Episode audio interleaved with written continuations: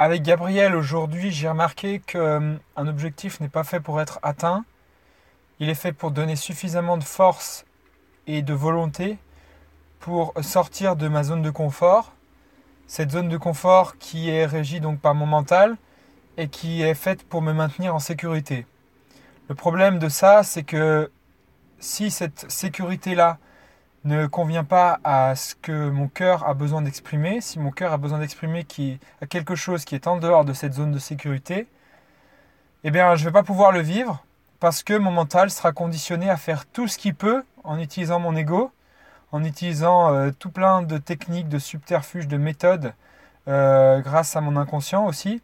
pour me maintenir dans cette zone de confort, dans cette sécurité euh, apparente. Donc, me mettre un objectif, ça permet de concentrer mon mental sur quelque chose qui